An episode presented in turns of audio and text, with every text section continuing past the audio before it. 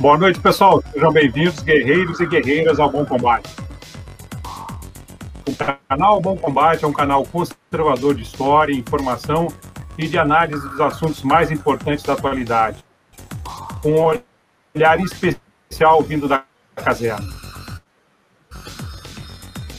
O nosso lema é o preço da liberdade é a eterna vigilância. Junte-se também ao canal Arte da Guerra, blog Velho General e Pátria e Defesa, os canais parceiros do Bom Combate.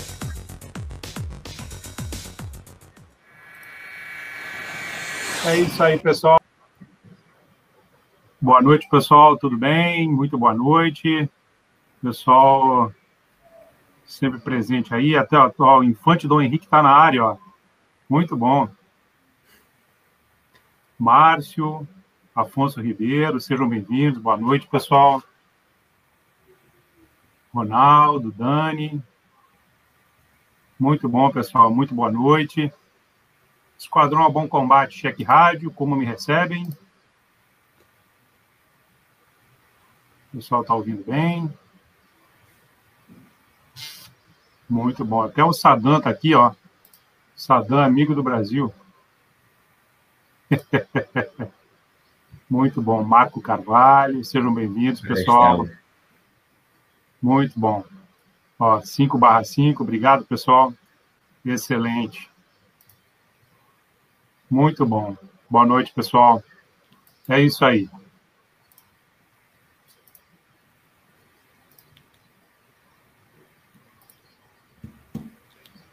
E já... É isso aí, pessoal. Então, é, hoje recebendo para nós uma décima terceira live do canal.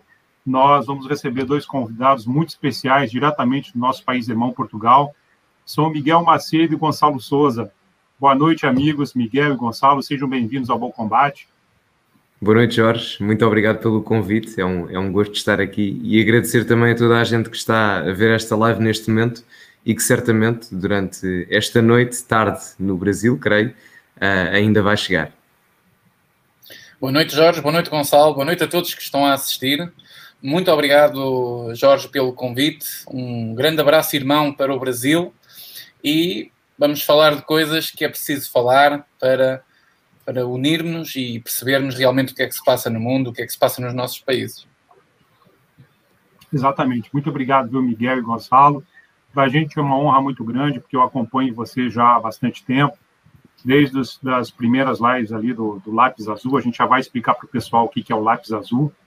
E, e, antes de começarmos, eu gostaria de agradecer a presença de todos que nos assistem. A presença de vocês é que dá força aqui para o canal, então é, aproveito para pedir para você que gosta do nosso trabalho, para curtir compartilhar para a gente ganhar relevância, tá ok? Agradeço aos mais de 8.700 inscritos do canal, peço para vocês nos ajudarem aí a se inscreverem, é, para chegarmos logo aos 10 mil inscritos, ok? É uma para a gente comemorar essa marca atingida. E, e, é isso aí, pessoal. Os amigos do, do Bom Combate sabem que o canal é, valoriza muito a história e nós estamos nos aproximando de uma data especial é, para nós no Brasil. E, e hoje, é, sabendo da, da, da, proximidade dos dois países, é, eu pedi para o Miguel e para o Gonçalo falarem um pouquinho do perigo comunista é, pelo qual passou Portugal e as consequências que isso trouxe até os dias atuais, né? Então, é, como eu já, já, já apresentei aqui, Miguel e Gonçalo, sejam bem-vindos ao Bom Combate, se, é, sintam-se em casa, fiquem à vontade. E lembrando que aos, aos amigos que ainda não se inscreveram na, nas redes aí do Miguel e do Gonçalo, a, a, as redes estão in, incluídas aqui na descrição do nosso vídeo. Então, Miguel que já compareceu uma vez aqui, tem o Facebook e seu YouTube. E o Gonçalo, eu incluí aqui o link do, do YouTube, então, para o pessoal é, também é, se unir aos nossos amigos de Portugal. E nós vamos fazer uma rede aí, fortalecendo todos os canais e, e fortalecer esse debate que a gente está é, trazendo hoje. Aí, ok, pessoal? Então, amigos, sejam bem-vindos ao canal, muito boa noite. Eu queria que, que vocês é, começasse o nosso, o nosso debate aí, contando um pouquinho sobre o lápis azul para o pessoal é, entender como foi essa a intera como começou a interação da, da, da, dupla de vocês aí. Queres, queres que eu comece, Miguel? Tendo em conta que foi, foi o Miguel que me descobriu, neste caso. Um, eu já vi o canal do Miguel, o meu canal é mais recente que o do Miguel. O canal do Miguel já tem, creio que 5 anos, mais ou menos, coisa por volta disso, creio, mais ou menos. Uh, o meu é relativamente mais recente. E eu comecei a fazer vídeos há cerca de dois anos. E num desses vídeos, eu na altura já assisti ao canal do Miguel, porque o canal do Miguel, uh, neste momento, e acho que ainda é, o canal com o maior número de inscritos e de subscritores em Portugal, uh, com 37 mil subscritores. Um, e na altura eu assisti ao canal dele e comecei também a fazer vídeos sobre política, economia, sociedade, mundo e afins. E num desses vídeos, que eu estava a falar curiosamente sobre a crise na Venezuela, um dos perigos também do comunismo no paradigma atual, em termos económicos e sociais também, uh, o Miguel vai comentar de, nesse, nesse mesmo vídeo e diz-me: Não gostavas de participar numa live do meu canal? E eu, ao início, até pensei que era estava a ver mal, não é? Porque tinha o Miguel Macedo a comentar num, num vídeo meu. E, claro, respondi prontamente que sim, e, e lá fizemos essa primeira live. Nessa primeira live, eu e o Miguel demos-nos bastante bem, apesar de algumas divergências ideológicas que, ao longo do tempo, eh, posso dizer que se têm vindo a atenuar, já não estamos assim tão diferentes ideologicamente. e depois dessa primeira live, o Miguel propôs-me fazer um projeto continuado no YouTube e esse projeto continuado uh, é o, o, Lápis Azul que hoje já vai com 50 edições. Nós queríamos fazer uma, uma, um projeto especial para a edição 50, só que tendo em conta as restrições do Covid-19 agora em Portugal não foi possível. Mas basicamente esta foi, foi a origem do projeto. Um, o, o, nome Lápis Azul, que será uma das coisas que as pessoas ficam mais curiosas, é, um, é, uma coisa que está ligada a, ao nosso país. É um, foi um sistema de censura que existiu na, na, altura de Salazar e eu vou deixar o Gonçalo também contar esta história, não é, Gonçalo? É verdade, é verdade. Foi, foi, foi curioso. Nós, na altura, quando estávamos a falar sobre que nome é que iríamos dar a este projeto, ao novo programa, uh, não estávamos com nada em mente. E eu, pá, um rasgo de pensamento momentâneo, virei-me para o Miguel e disse: o que é que achas de lápis azul, a censura falada?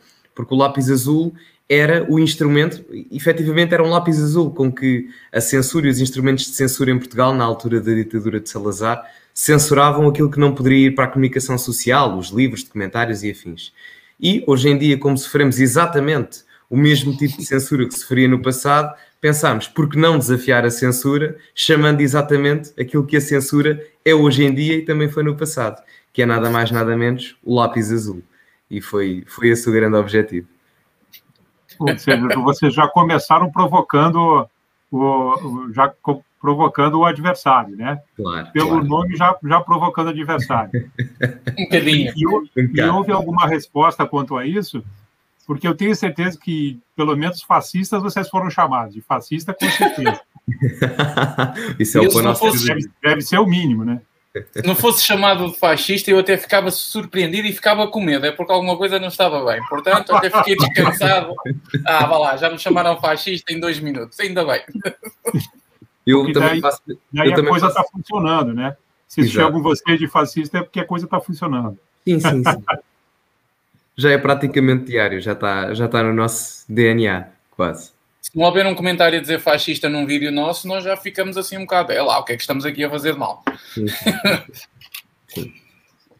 É isso aí, pessoal. E é, depois de 50 episódios de Lápis Azul, o que, que vocês extraíram disso aí, pessoal? O que, que fez vocês crescerem de ensinamento? Já ligando um pouquinho com o assunto que nós, nós temos hoje aqui, falando um pouquinho sobre o comunismo é, em Portugal. É... Uh, eu, eu, gostava de responder primeiro a essa questão, porque o, o que eu aprendi é que hum, todo jovem que se diz liberal não tem que ser um liberal. Ele, na verdade, não é um liberal, ele, na verdade, pode ter outros valores. É só tentar despertá-los, tentar direcioná-los numa, numa direção diferente, uh, abrir um debate mais ou menos quente. E eu acredito que muita gente que se acha hoje liberal, ou até mesmo daquela esquerda moderada, e também no nosso país, surpreendentemente, até se acham comunistas, na verdade, se nós formos ali extrair bem, no fundo, as suas raízes, os seus valores, eles não são bem esquerdistas ou bem liberais ou bem comunistas. Eles têm uma raiz mais conservadora, se calhar um bocadinho mais de liberdade económica para produzir, porque todos nós precisamos da produção. Portanto, essa foi uma das maiores lições que eu tirei do lápis azul. Mas eh, agora falando a sério, porque isto foi um, foi um género de, de achega para o, para o Gonçalo. o, uma das lições que eu tirei mais foi que, eh, de facto, nunca é tarde para que todos nós tenhamos fé no, no próximo. Porque esta luta que nós fazemos de borla nas redes sociais, muitas vezes a ser maltratados, muitas vezes a tirar tempo da nossa vida pessoal, etc., eh, às vezes parece que não vale a pena, mas vale a pena. Vale a pena. E, e tenho aprendido bastante com o Gonçalo. Nunca pensei que fosse aprender tanto com o Gonçalo e tenho aprendido muito com ele. Em todos os temas, principalmente económicos. Eu, Gonçalo, se me permitir fazer um comentário, é, só para a gente falar para o nosso público que é o seguinte, que o clima do Lápis Azul é esse aqui mesmo. É, e que eu acho muito legal, é, que sempre tem uma, um, em certos momentos, um clima de brincadeira também, né? Entre os debatedores e, e vocês e o público. Isso é que é legal. Acaba fazendo uma grande família. Eu queria aproveitar aqui para para é, a gente cumprimentar aqui o comandante Robson, Albert Cabalé, o pessoal que sempre apoia a gente aí. Obrigado pela presença aí, comandante Robson, é do canal Arte da Guerra, está sempre apoiando a gente. Pessoal, desculpa interromper aí, mas acho importante a gente posicionar que nem tudo, é, que, que tem sempre um, um, um pinguinho de humor também no lápis azul, né, Miguel? É verdade, Com é certeza. verdade.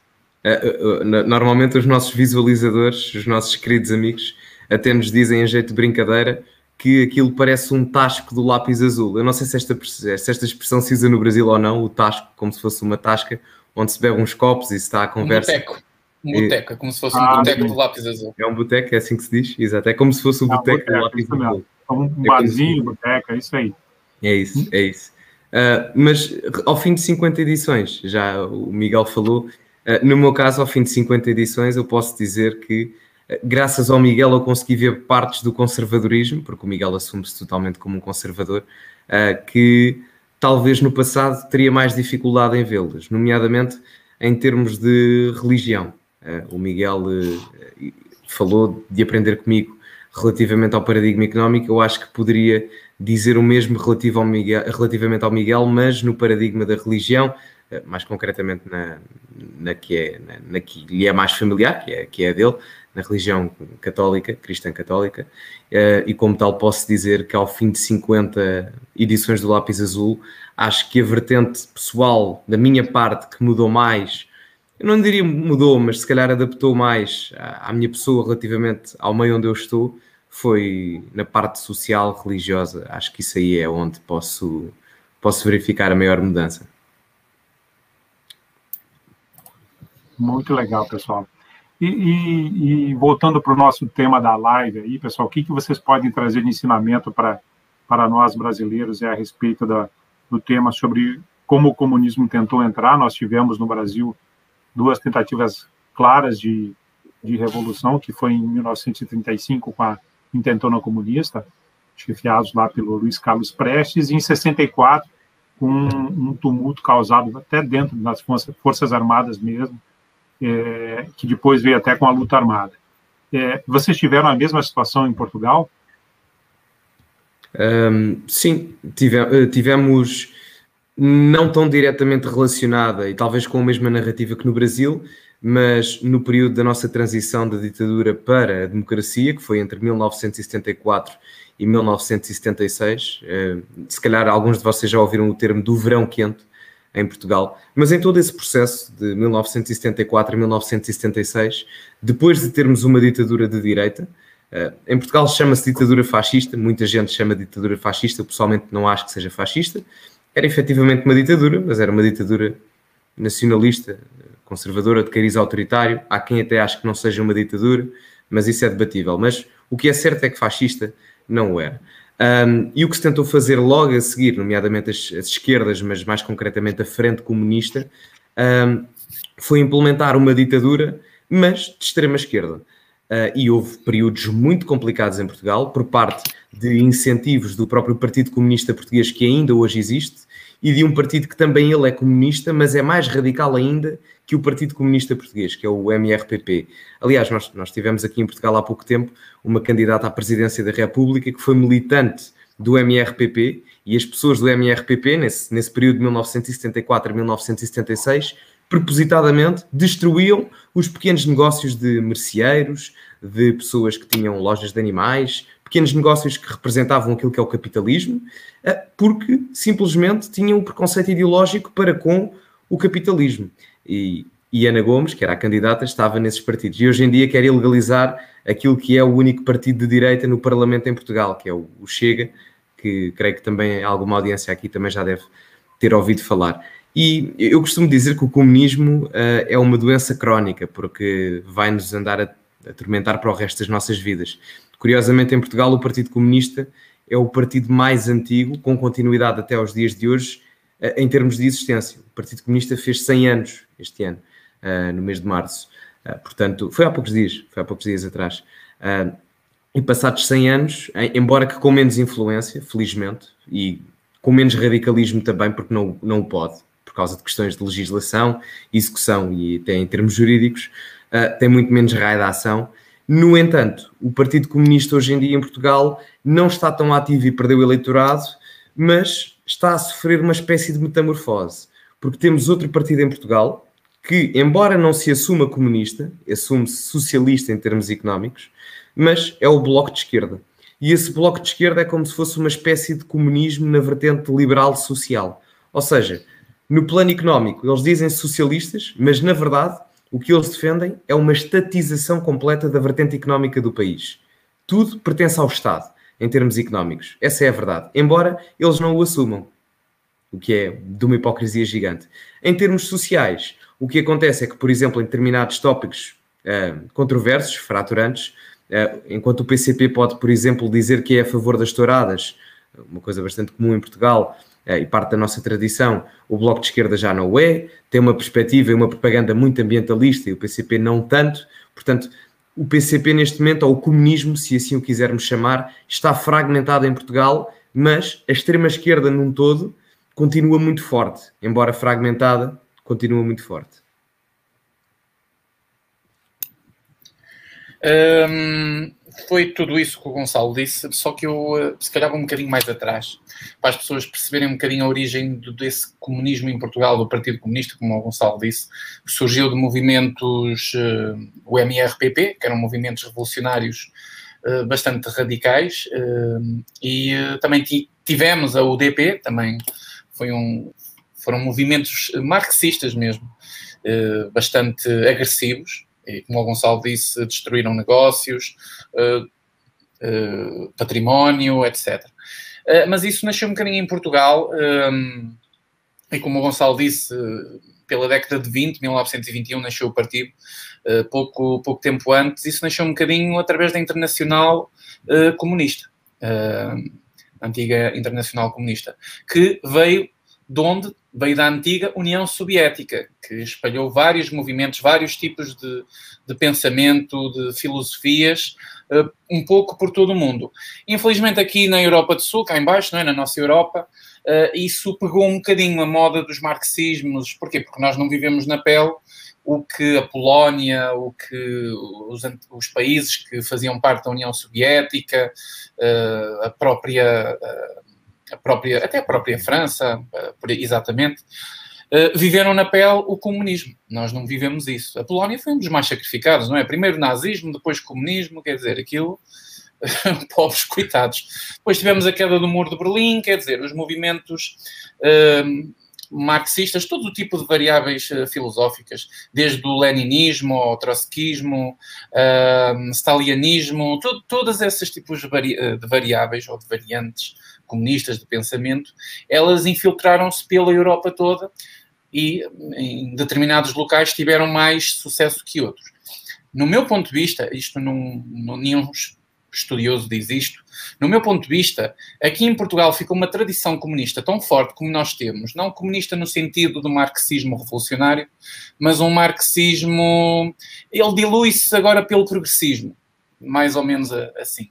Mas eu acho que isto aconteceu no nosso país, e não sei se o Gonçalo concorda comigo ou não, eh, por causa de uma, de uma ignorância que o povo vivia, até um bocadinho por causa do, do quão fartos estavam do sistema do, do, Salazar, que, como o Gonçalo disse, não era fascista, não era comunista, não, não era. Era simplesmente salazarista, era tão próprio que era salazarista. Quer dizer, a primeira coisa que o comunismo faz e o marxismo faz é destruir por completo o cristianismo. O Salazar era católico, portanto, não era um católico. Uh, praticante, obviamente, mas uh, nunca proibiu uh, fé, nunca proibiu igrejas. Pelo contrário, há quem defenda alguns livros de más línguas que dizem que ele ia todos os dias, ia todos os domingos à missa. Então, isso não sei se é verdade, se é, se é mentira.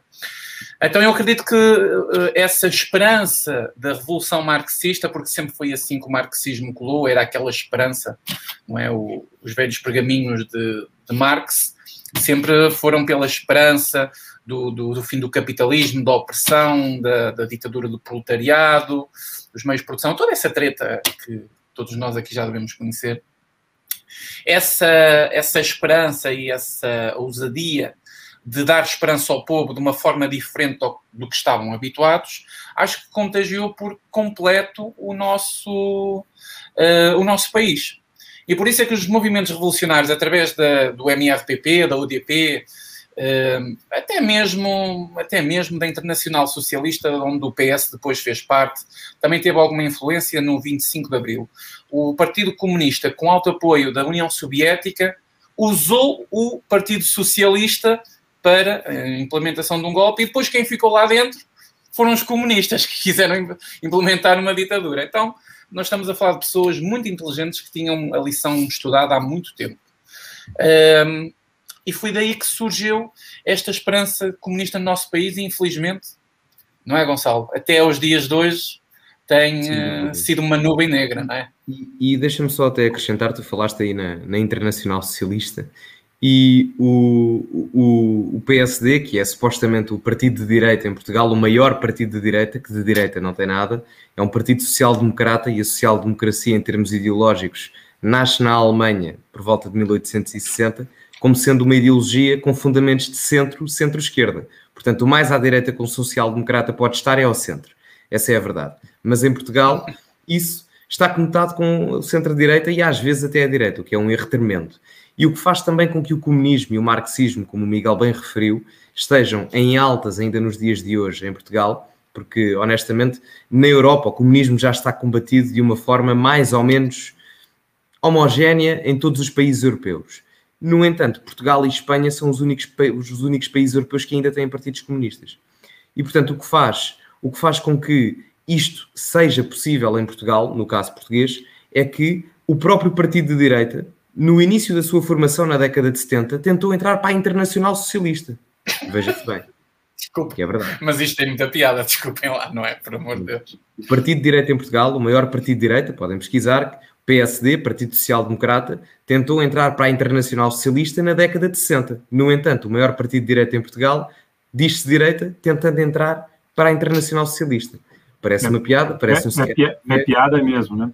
É sabe, Gonçalo, que, que, que no Brasil é só você colocar um B nesse seu partido aí, PSDB, que é o formato é o mesmo, PSDB, aqui é, também, durante muito tempo, se disfarçou você usou uma camuflagem de direita para. Mas, na realidade, é, é, muita gente veio da esquerda, intelectuais, é, uma massa de intelectuais muito grande. É, tem os amigos que falam que, que o PSDB é o PT de terno, né? o PT, o partido do Lula, usando Sim. terno, enquanto o PT é do, dos trabalhadores, de metalúrgico, e o PSDB é dos intelectuais, e o pessoal usa terno para parecer bonitinho, mas continua cheirando a esquerda do mesmo jeito. Uhum. É, é, puxando um pouquinho o que falou o Miguel, é interessante que Polônia e, e outros países que sofreram o peso do comunismo, hoje em dia, nesses países o comunismo é até proibido, né? É, a gente tentou trabalhar isso aqui no Brasil também, porque hoje houve movimentos violentos armados violentos no Brasil, mas a gente não conseguiu ainda. Eles usam muito o, se disfarçam de direitos humanos, se disfarçam de, de, outro, de vieses mais é, humanistas, mas na realidade a gente sabe que, no fundo, é, se abrir brecha, nós teremos uma reação violenta deles. É, desculpa interromper, Gonçalo. Não, não, não, foi, foi, foi, foi uma, um paralelismo muito bom, Jorge, até porque uh, me fizeste lembrar aqui uma coisa muito importante, que é o facto de, uh, tendo em conta que estávamos a falar dos vários países, europeus e não só, mas na União Europeia, a organização que Portugal faz parte, uh, e mais 26 países, em 2019 foi feita uma resolução por parte do Parlamento Europeu em que se condenava de igual forma o comunismo ou nazismo, ou seja, basicamente as duas ideologias eram igualmente más. No entanto, essa mesma resolução foi debatida no Parlamento Português e foi chumbada pelos partidos de esquerda, inclusive o partido que se deveria ser mais moderado à esquerda, que é o Partido Socialista, de centro-esquerda em Portugal, que votou contra. Ou seja, para o Partido Socialista em Portugal, que supostamente é a esquerda moderada, que moderada hoje em dia não tem nada, um, o nazismo e o comunismo não estão em igual patamar de, de maldade, e, como, como sabemos, deveriam estar. Isto já começa um bocadinho mal, uh, ainda, ainda indo de encontro ao que nós estávamos a falar do, do ponto anterior, que isto começa um bocadinho mal uhum. logo na nossa Constituição. Eh, e eu vou explicar porquê. Eu tenho aqui a Constituição Portuguesa aberta e convido toda a gente a pesquisar, mesmo no Brasil, basta escrever Constituição Portuguesa e vão ter ao site, é um site do Estado, não há problema. Um, e isto começa mal quando nós temos uma eh, Constituição que logo no início, no preâmbulo, diz uma coisa muito interessante. Aliás, diz duas coisas muito interessantes. No primeiro uh, parágrafo, uh, o primeiro parágrafo termina assim. Uh, em, os seus sentimentos profundos que derrubou um regime fascista. Portanto, esta revolução derrubou um regime fascista. Já começa aqui mal quando tratam o regime de salazarista por fascista. Isto é a primeira coisa que está mal e que está enviesada ideologicamente. Estamos a falar do primeiro parágrafo da Constituição. Quando passamos para o segundo, quarto parágrafo da Constituição, uh, a meio do parágrafo conseguimos ler mais ou menos assim: princípios basilares da democracia de assegurar o, prim, o primado do Estado de Direito democrático e de abrir caminho para uma sociedade socialista no respeito da vontade do povo português. Portanto, nós estamos ainda no, no, no, no preâmbulo, entre o primeiro e o quarto parágrafo, nós temos aqui já um viés ideológico bem assentado eh, que não poderia existir num país que fosse sério intelectualmente e que tivesse vivido uma revolução eh, para libertar um povo e não para libertá-lo eh, e prendê-lo em algo diferente. Isto é muito interessante, está logo no início da Constituição. Podem pesquisar. E, e é, ainda bem que tocas no, no caso da Constituição, porque a Constituição já teve várias revisões constitucionais. Ela foi feita, a nossa Constituição inicialmente, a atual, foi feita em 1976. No entanto, já teve algumas revisões constitucionais. E a Constituição de 1976 é muito engraçada porque não esconde de qualquer forma o revés ideológico que tem perante o socialismo, porque é uma Constituição muito moldada à esquerda. E há uma curiosidade nessa Constituição, que é essa Constituição tem paradigmas democráticos, ou seja, ela permite, apesar de estar à esquerda, ela permite que a direita governe. No entanto, essa Constituição, apesar de permitir que a direita governe, a direita só pode governar com políticas de esquerda. Que foi o que aconteceu já com muitos governos do PSD que porventura tinha pessoas de direita. Por exemplo, o professor Pedro Passos Coelho, que foi o primeiro-ministro uh, regente em Portugal antes de António Costa, o atual, esse, apesar de estar no PSD e eu dizer que agora o PSD não é um partido de, direita, uh, Pedro Passos Coelho era um homem de direita. Uh, e é muito curioso vermos essas revisões constitucionais, porque eu salvo erro, já houve seis ou sete revisões constitucionais e mesmo assim o revés ideológico socialista continua muito assente na nossa Constituição, muito e, e ainda mais na Constituição, na sua parte económica que é onde Portugal tem menos liberdade. Em termos de liberdades civis, não estamos bem. Ainda para mais na, na, na questão do Covid-19. Mas em termos de liberdade económica, é uma coisa muito má, Jorge. Muito má. E as pessoas em Portugal também não se preocupam muito. E haver um mercado minimamente livre, bem regulado, mas minimamente livre, é meio caminho andado para as pessoas perceberem que a liberdade, através de perspectivas de um mercado que se consiga regular por ele próprio, com uma mão do Estado eficiente quando necessária e com políticas que valorizem a tradição e a cultura de um país de 900 anos, isso traz melhorias a longo prazo, mas muita gente ainda não percebeu e isso é muito complicado em Portugal. Muito mesmo. É, e é interessante. Sétima revisão. Sétima revisão da Constituição, em 2005. E é interessante o que, o que o Gonçalo citou agora, que parece que fica muito mais claro com a situação da pandemia, né? É, as pessoas fechadas em casa, os comércios fechados, é, e inclusive é, chegou um momento que eu, é, a gente conseguiu notar que as pessoas parece que estão se acostumando com isso. Isso é o pior de tudo, né? Completamente. As pessoas, nós, nós vemos uh, muitos comércios pequenos sendo fechados e tudo mais. Então é isso é muito complicado. Isso é muito complicado. Mas viu, Gonçalo? Você falou do Chega antes. Depois, se você puder mais tarde falar mais um pouquinho sobre sobre a, a, a presença dos conservadores, né, do Chega, que é, é pouco o Chega é pouco conhecido no Brasil por enquanto. Sim, sim. Eu sim, para a frente na live, se quiserem, com, com todo o gosto. Agora, se quiserem, eu posso, posso falar um bocadinho sobre o partido. Uh, não sei se, se, se, quiseres que eu fale agora, Jorge, quando, quando quiseres. É, no, no, ritmo da, da, da live aí, se você quiser falar agora, fica à vontade. É só para a gente. É, porque eu sei que você citou como se a gente conhecesse. Na realidade, ele é pouco conhecido. Porque ele é um partido novo também, né, Gonçalo? Pra é gente, verdade. É, para a gente mesmo é, é, muito pouco conhecido. Sim, o partido, o Chega, tem, tem dois anos apenas, foi criado em abril de 2019 e neste momento no Parlamento Português nós temos nove, nove partidos, nove partidos. Temos seis partidos de esquerda, a verdade é essa, seis partidos de esquerda. Uh, temos uh, dois partidos de centro, a verdade é essa, e depois temos um partido de, Aliás, temos três partidos de centro, vá, se quisermos assim, porque contando com a iniciativa liberal. Uh, e temos um de direita, apenas de direita, que em Portugal é nomenclado de extrema-direita. E porquê é que em Portugal é nomenclado de extrema-direita? Uh, cada país tem a sua realidade política e social. O Bolsonaro é nomenclado por umas razões, por determinadas declarações, etc, etc. Em Portugal, o líder do Chega, o André Ventura, se quisermos aqui um paralelismo Uh, embora sejam pessoas muito diferentes, entre um Bolsonaro e o André Ventura há muitas diferenças, mas entre um paralelismo de simplificação da realidade, André Ventura é como se fosse, vamos dizer, o Bolsonaro português. Uh, o André Ventura há dois anos atrás, aliás, há quatro anos atrás, ainda ele não tinha formado o Chega, estava naquele partido, o PSD, que eu digo que é de esquerda, mas aqui em Portugal as pessoas pensam que é de direita, mas não é.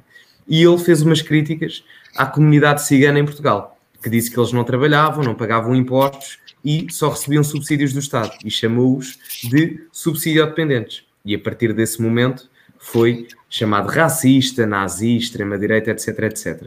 A verdade é que se o André Ventura dissesse, dissesse isto e não se olhasse para os dados e não se verificasse isto, fosse uma mentira, era uma coisa. Mas a comunidade cigana, e atenção, é a comunidade, não é a etnia. Nós estamos a falar, as pessoas não se comportam assim por causa da cor da pele, não tem nada a ver com isso. Tem a ver com valores e comportamentos pessoais, apenas isso. E olhando para os dados, vemos que há coisas completamente ridículas. Apenas 35% da comunidade está inscrita no mercado de trabalho. Ou seja, o que é que os outros 65% andam a fazer? Gostava muito de perceber. Depois, o RSI, que é basicamente um apoio, um subsídio que o Estado dá às pessoas menos beneficiadas, 3% do, IR, do RSI total vai para a comunidade cigana. Num país de 10 milhões, é um exagero.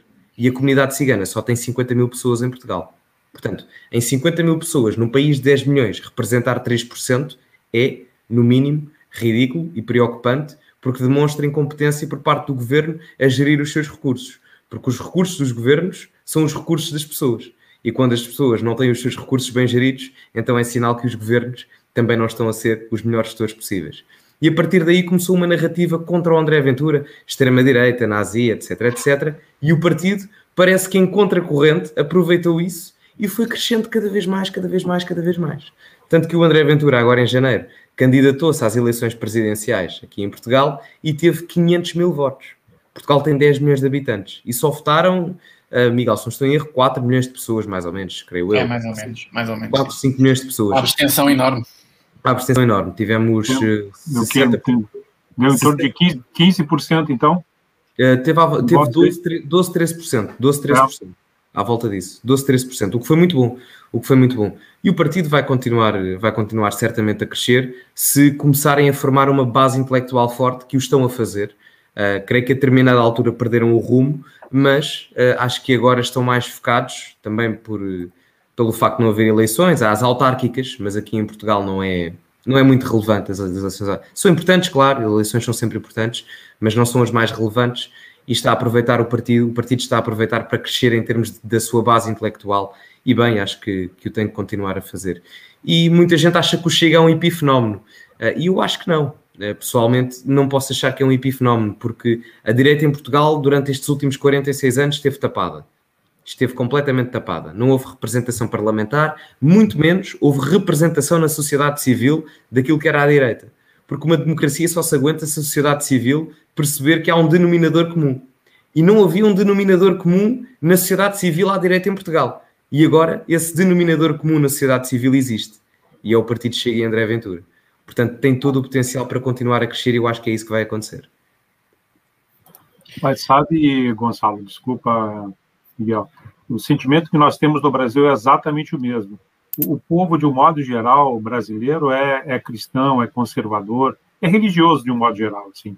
E, uhum. e o Bolsonaro, mesmo sendo o jeitão peculiar dele lá, que realmente é difícil comparar o Bolsonaro com o André Ventura, porque o Bolsonaro é só Bolsonaro mesmo, um bom capitão do exército paraquedista, então, né, não tem muito, é, é difícil encontrar alguém parecido com ele, com ele, né, mas ele, ele conseguiu consolidar essa liderança aí em relação aos conserva conservadores, e eu vou, é, eu não sei se vocês sabem disso, mas a vitória dele foi muito inesperada aqui no Brasil, eu não sei se vocês conhecem como isso andou.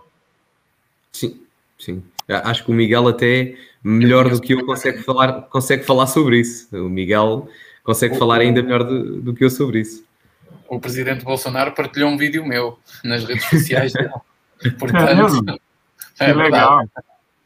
Verdade. E foi, foi muito peculiar. Eu, eu até recordo-me perfeitamente quando o Bolsonaro anunciou a sua candidatura, foi um bocado eh, aquilo que se fez com o Donald Trump nos Estados Unidos, não é? Começou por ser uma piada e hoje em dia estamos aqui a falar do homem mais poderoso do Brasil. Portanto, não é? A brincar, a brincar, se dizem as verdades e Bolsonaro hoje uh, chegou aos poderes uh, que tem e que eu acho que, a bem ou a mal, o Brasil precisava disto. Uh, a bem ou a mal. Eu, uma vez, eu, eu, eu ainda sou estudante universitário, eu tenho apenas 22 anos, e lembro-me perfeitamente que em 2018 estava numa aula e, e estávamos a discutir o tema das eleições brasileiras, porque tinham sido uh, dois dias antes, uma coisa assim do género. E eu fui a única pessoa na turma que disse: bem, se eu estivesse no Brasil, votava sem sombra de dúvidas no Bolsonaro.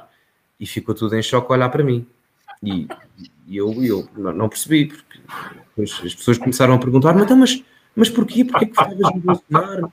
Eu, porquê que votavas? E, e eu, eu se, se a decisão fosse difícil, era uma coisa, mas tendo em conta que o outro candidato apoiava alguém que roubava as pessoas e eu não gosto que me assaltem legalmente, então acho que a escolha não é assim tão difícil. Além disso, o Brasil com uma base conservadora e cristã, mesmo que o líder, neste caso o Bolsonaro, não seja a pessoa mais eloquente em termos de discurso ou até em termos de aprofundamento das suas ideias, o Brasil precisava.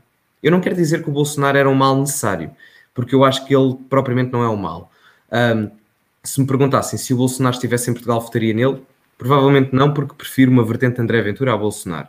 Mas também são realidades muito distintas e é isso que às vezes falta perceber aqui na análise em Portugal. Mas no Brasil, em 2018, teria votado sem sombra de dúvidas em Bolsonaro, porque acho que era o que o Brasil precisava para perceber que não era só aquilo que tinham tido até então e que aquilo que tinham tido até, até então não era a solução para o futuro que o Brasil tem potencialidade para ter. Porque, sejamos honestos, eu acho que há aqui muita gente do Brasil a ver-nos e eu pessoalmente como português gosto muito do Brasil, tenho muitos amigos brasileiros e custa-me ver o Brasil não a, a, não aproveitar o potencial que tem, porque eu acho que eu acho que nem era uma utopia, era uma realidade um bocadinho afastada, mas possível.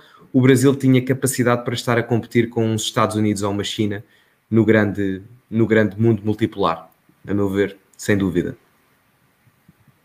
Sem dúvida mesmo. É, mas, eu, mas, eu, te interrompi, Miguel. Você ia falar alguma coisa, eu acabei de interromper. Uh, sim, eu queria, queria puxar um bocadinho a caceta atrás e, uh, e fazer uma ponte do que o Gonçalo até falou há pouco. Com, nós falamos nas bases, uh, é preciso criar as bases, uma base intelectual da direita. E uh, indo um bocadinho ao tema da live, os comunistas fizeram isso muito bem durante o salazarismo e no, no pós-salazarismo também porque eles infiltraram-se em, em três, eh, em três, digamos, não digo movimentos, mas, eh, mas três, eh, como é que eu hei de chamar? Organizações, não são bem organizações, essenciais para o controlo e para a engenharia social, que foi na, no jornalismo, que foi no ensino e que foi na cultura. Dominando estes três fatores, nós dominamos a opinião pública, simplesmente. E isto os comunistas fizeram muito bem.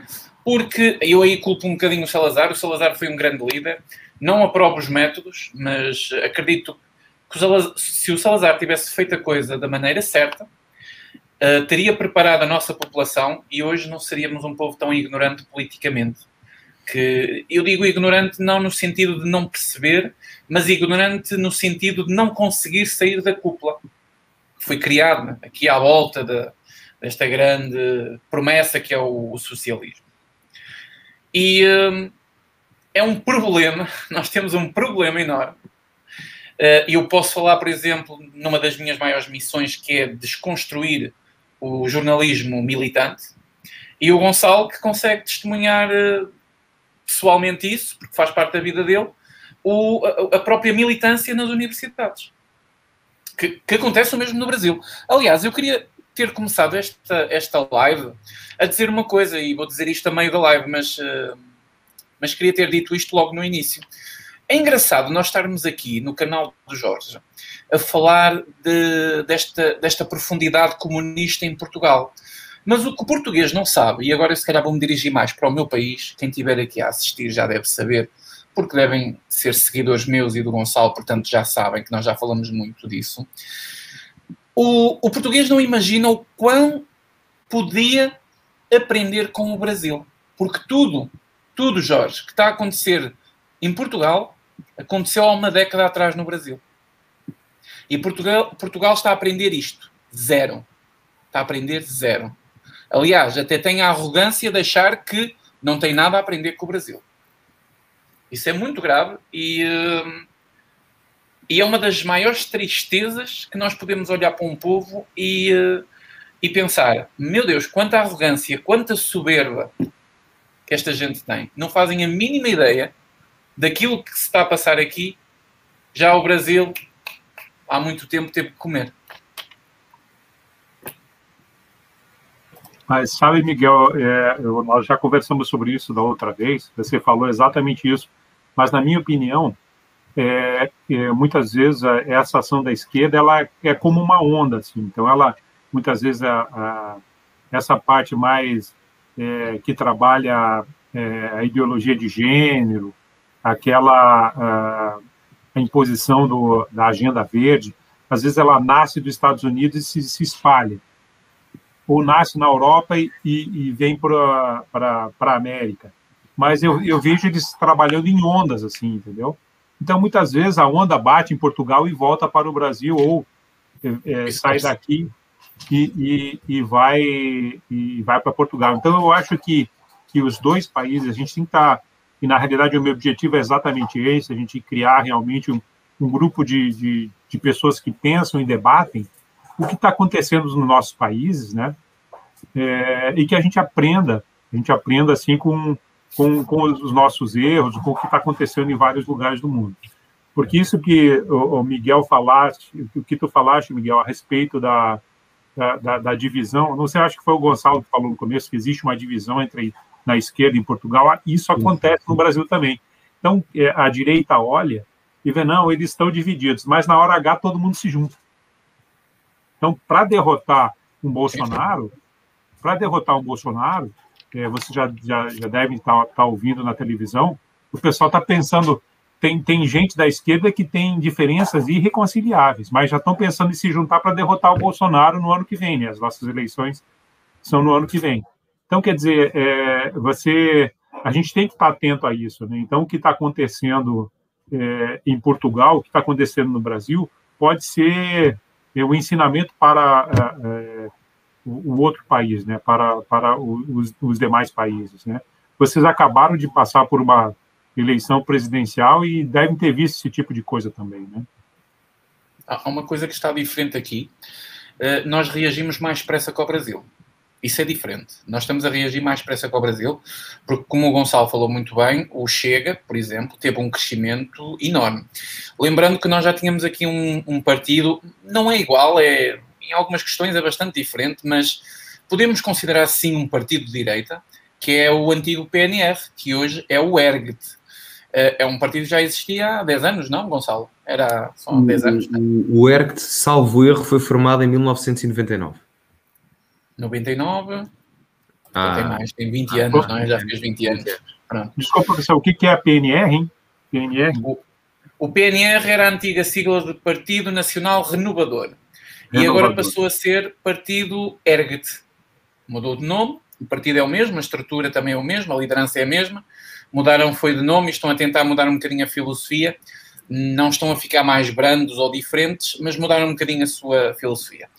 Uh, mas é importante falar do ERGT, porquê? Porque o ERGT, em 20 anos, uh, que era o antigo PNR, nunca esteve na Assembleia da República, nunca conseguiu colocar um deputado uh, dentro da Assembleia da República. Porquê? Porque eu acredito que o português precisava de uma ala à direita, realmente à direita, e não essa coisa do PSD, como o Gonçalo explicou, que, enfim, uh, de um partido realmente à direita que fosse mais moderado na, nas suas ideias. E depois o PNR antigo também teve um azar por causa de umas polémicas e pronto, também não ajudou muito. Mas isso é, são outra, outra, outras histórias que não interessam para agora. Uh, e nós reagimos 10 anos antes do Brasil, porque já temos André Ventura. Porque o André Ventura, numa eleição presidencial, teve 500 mil votos, que é uma coisa para o brasileiro é quase nada, não é? Estamos a falar de um país que tem mais de 200 milhões de pessoas. Mas para nós é um resultado fantástico. Nós estamos a calcular, eu e o Gonçalo já fizemos algumas análises políticas, nós estamos a contar que, que esse partido, o Chega, nas próximas eleições legislativas, consiga, à vontade, à volta de 15 ou 16 deputados, não é, Gonçalo? À volta de... Sim, nunca menos de 11, 12, nunca menos de 11, 12 deputados, sempre mais do que isso. Então, um partido que está a concorrer à, na segunda, pela segunda vez uh, é um resultado é fantástico, é um resultado fantástico. Mas ao mesmo tempo também temos a esquerda a perder o nome, desculpem, a esquerda a perder o medo de, daquela. Hum, de aplicar aquela, aquele, aquele movimento revolucionário mais pesado. Exato. Agora é muito fácil, não é? Usam. Uh, a esquerda agora tem uma nova forma de funcionar, que é a forma cultural, é racista, é xenófobo, tudo é cor, tudo é sexualidade, tudo, quer dizer, a pessoa deixou de ser uh, uh, avaliada no, no, no, seu carisma meritocrático, começou a ser avaliado por aquilo que ela é como pessoa, se é gay, se é hetero, se é cristão, se é ateu, se, enfim, começou a ser avaliada assim. E essa luta de classes, ela, ela aqui em Portugal, infelizmente, tem muitos adeptos. E por causa do Bloco de Esquerda, que aplica um gramscismo muito grande nas universidades, e aí o Gonçalo, eu até quero passar a palavra ao Gonçalo, uh, nem se fala, os nossos universitários todos são quase todos marxistas. Há tudo ali a reinar contra o capitalismo com os seus iPhones na mão. É uma coisa por demais, mas aí até passo a palavra ao Gonçalo que ele pode falar melhor disso. Sim, Miguel. O, aliás, eu já, já, já partilhei isto muitas vezes no lápis azul. Eu pessoalmente já tive situações em que eu fiquei a olhar para as pessoas do género, mas bem, é curioso que tu defendas com unhas e dentes o socialismo, mas ao mesmo tempo se calhar és uma pessoa que te recusas a andar transportes públicos porque tens a capacidade financeira para aos 20 anos já teres um carro. E devido muito que num regime socialista tenhas a capacidade financeira individual para teres um carro aos 20 anos. Essa é a verdade. Uh, mas, uh, por exemplo, uh, onde se vê mais nas universidades A vertente marxista é na área das ciências sociais, onde eu, onde eu estou. Eu já estudei comunicação e fiz um semestre de relações internacionais a estudar no estrangeiro uh, e vou agora para um mestrado em ciência política. E em todas as áreas há uma vertente de teor marxista aplicada à matéria que se dá. Porque em ciências sociais o que acontece é que, ao contrário de, por exemplo, coisas exatas como engenharia, matemática e até a própria física, nós nas ciências sociais podemos ter várias perspectivas a analisar perante um determinado acontecimento. Ou seja, o acontecimento é o mesmo, mas nós conseguimos ter várias perspectivas. Isso não acontece na matemática, por exemplo, 2 mais 2 são 4, ponto final. Um, e o que acontece? Neste caso, nas ciências sociais, é que a perspectiva que é mostrada aos alunos é apenas a perspectiva marxista. Por exemplo, em cadeiras universitárias como Sociologia, a própria Psicologia, ou até outras vertentes, como por exemplo o pensamento político, é muito mais focada a vertente marxista do que, por exemplo, a vertente do conservadorismo ou até do liberalismo.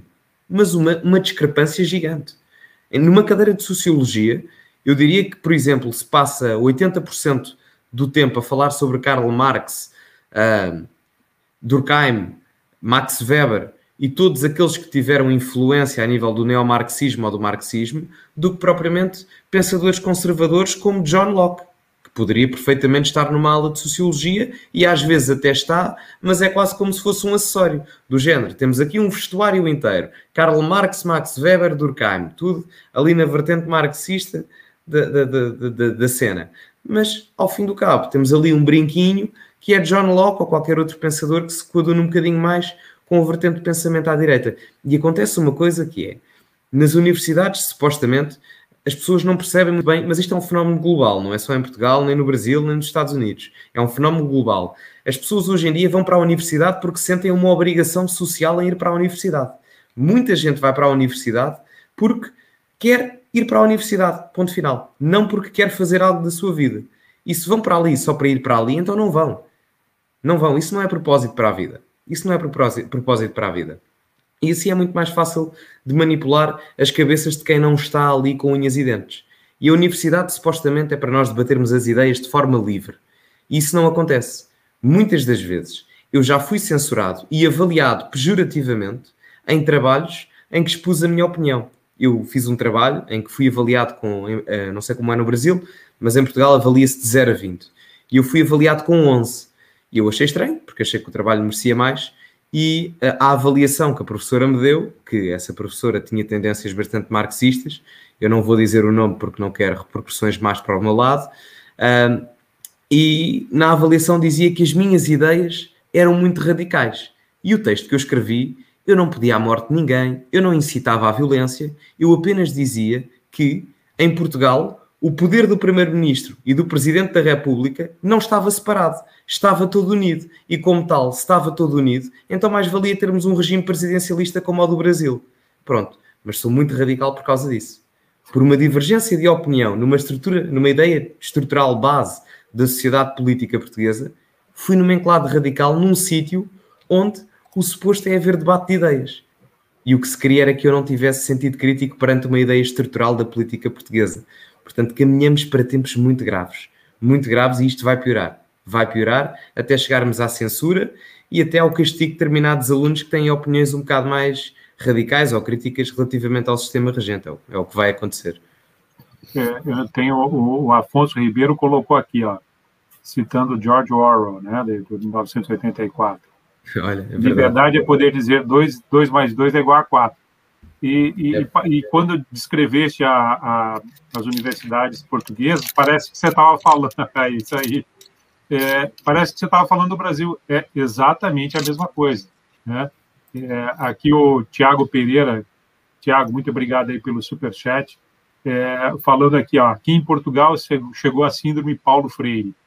E, e Paulo Freire é, é, é o maior exemplo de toda essa doutrinação, vocês já tiveram contato com, com Paulo Freire? Não sei se vocês já leram algum livro dele. Já, eu já estudei uh, o sistema de Paulo Freire. Já.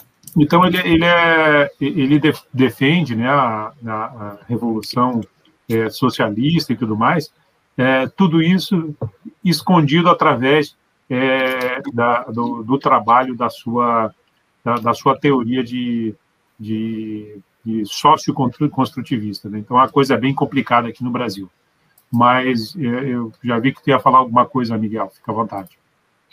Não, eu só ia dizer que nós sofremos um problema aqui, que é... Hum, há pouco estavam a falar dessa questão, até foi o, o Jorge que estava a falar dessa questão, de que a esquerda já se estão a unir todas para mandar abaixo o Bolsonaro.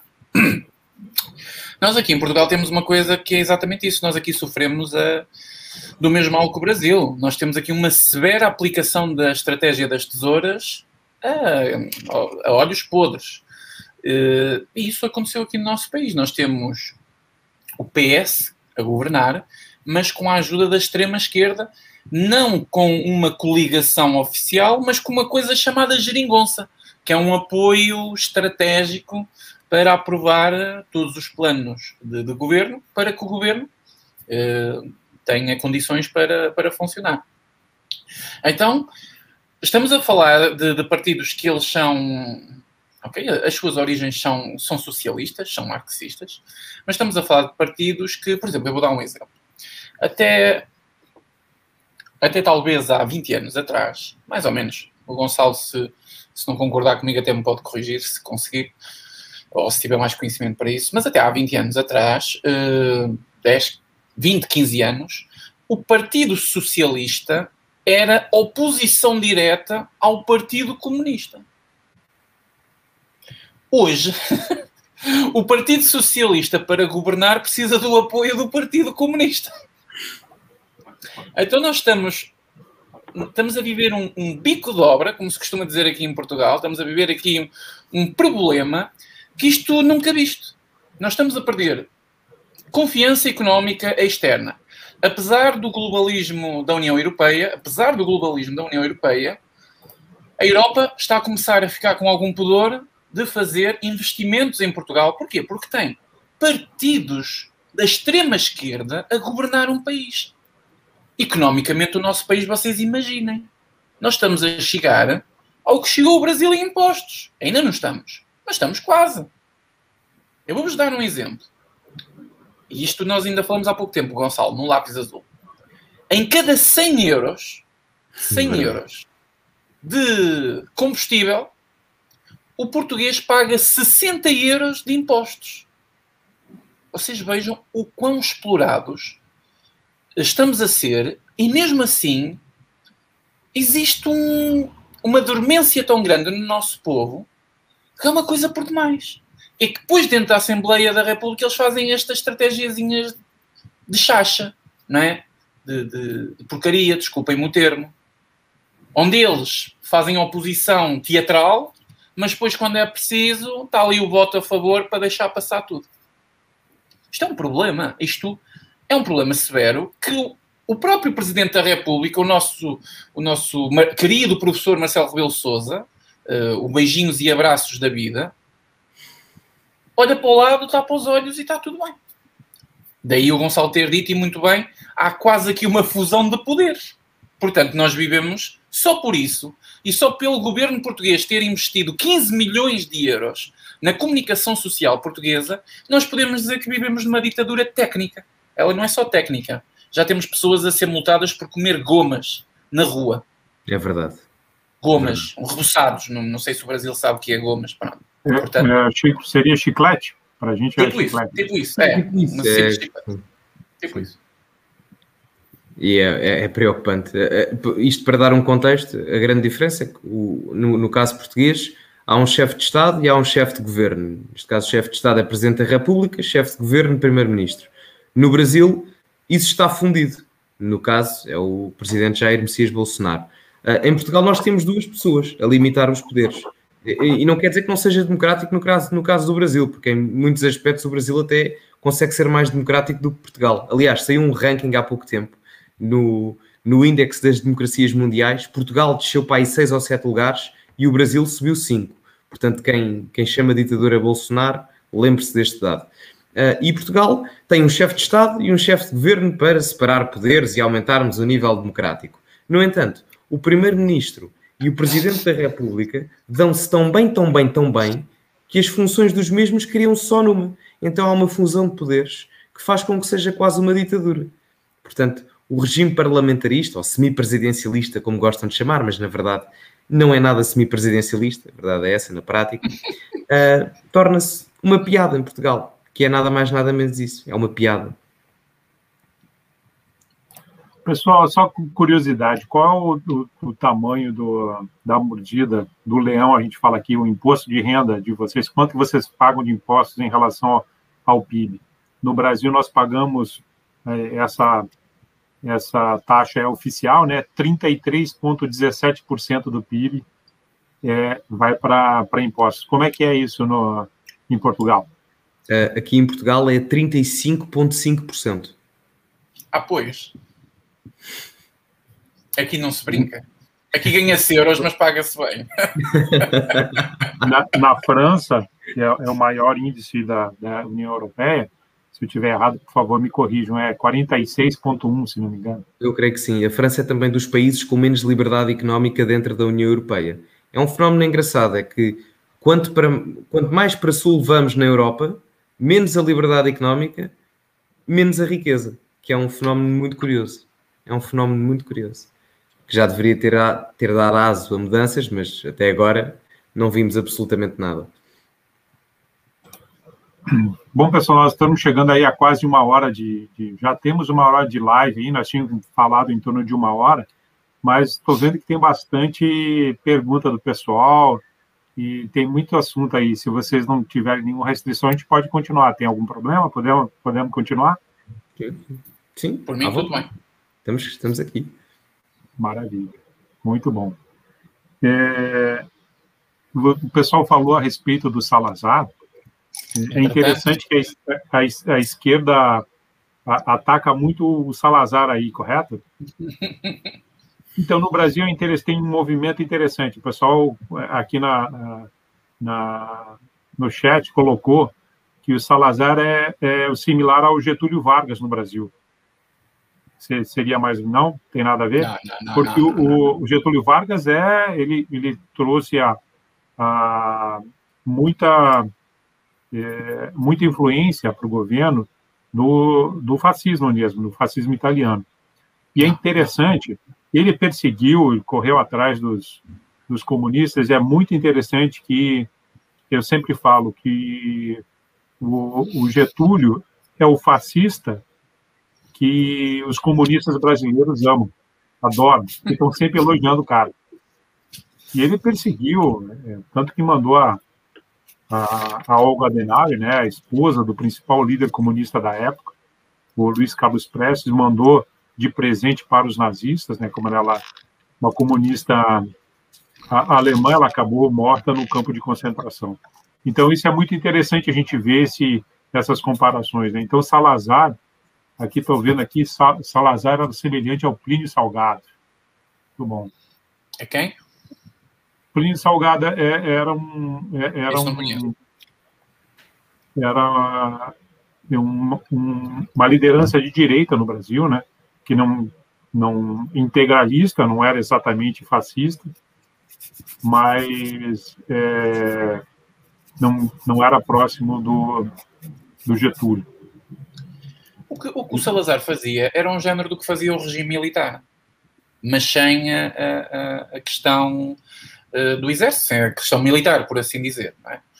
mas, mas, não, Gertúlio Vargas, uh, talvez mais com os nossos vizinhos, o, o Franco. O Franco, o franquismo, aí, aí pode-se comparar, sim. Agora, o salazarismo, não. O salazarismo, o salazarismo, não.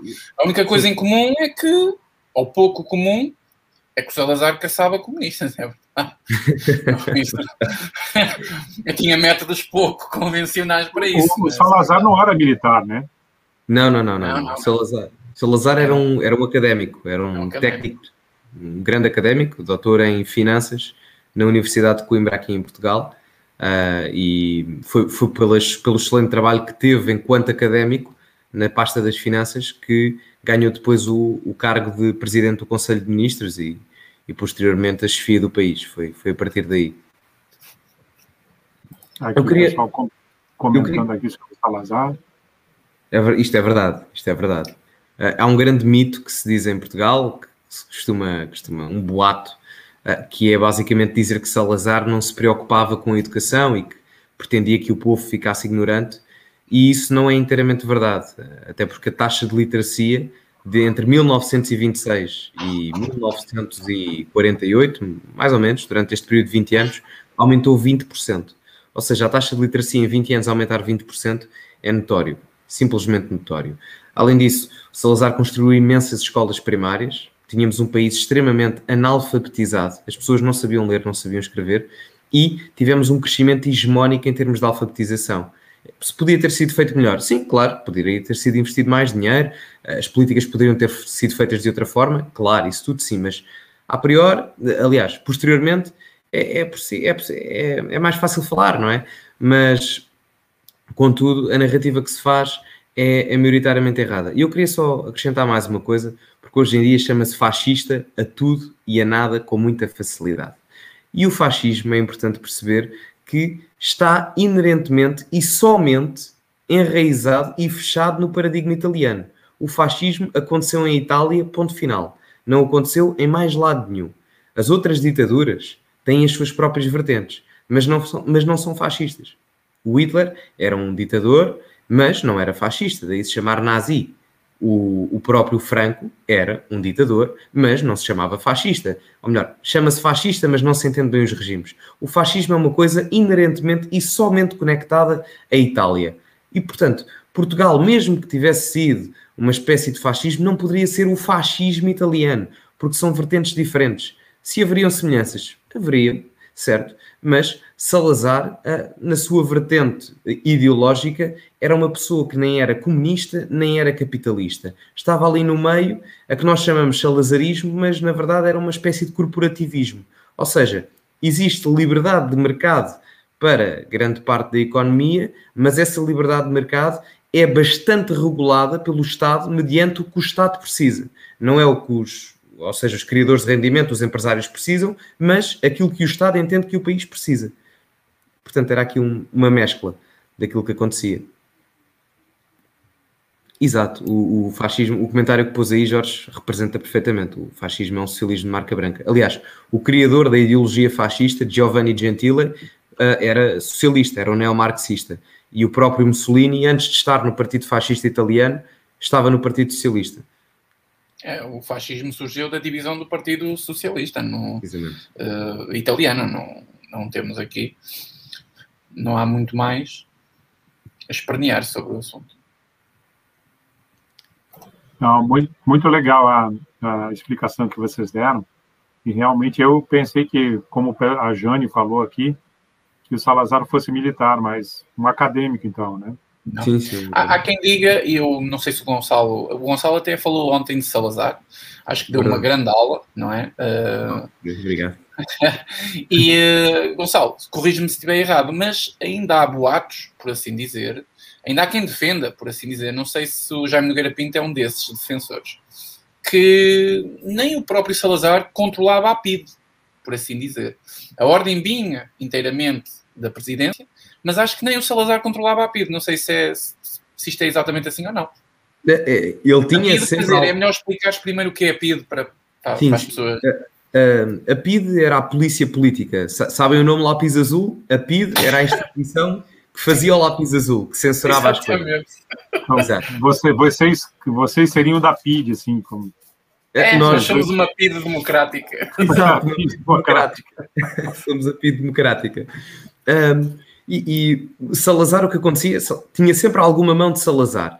Mas a verdade é que, uh, em muitas alturas, Salazar, isto pondo de uma forma simples, Salazar tinha mais do que fazer do que estar preocupado com X documentário ou X livro, X, X livro, e acabava por passar. Por exemplo, durante a Segunda Guerra Mundial, Portugal teve que manter a neutralidade e muitas vezes na guerra é mais difícil manter a neutralidade do que nos aliarmos a um dos lados, porque temos que escolher com quem é que negociamos determinadas trocas comerciais para o outro lado também não nos atacar e não nos obrigar a entrar na guerra. Pronto, e, e Portugal aí estava numa situação complicada.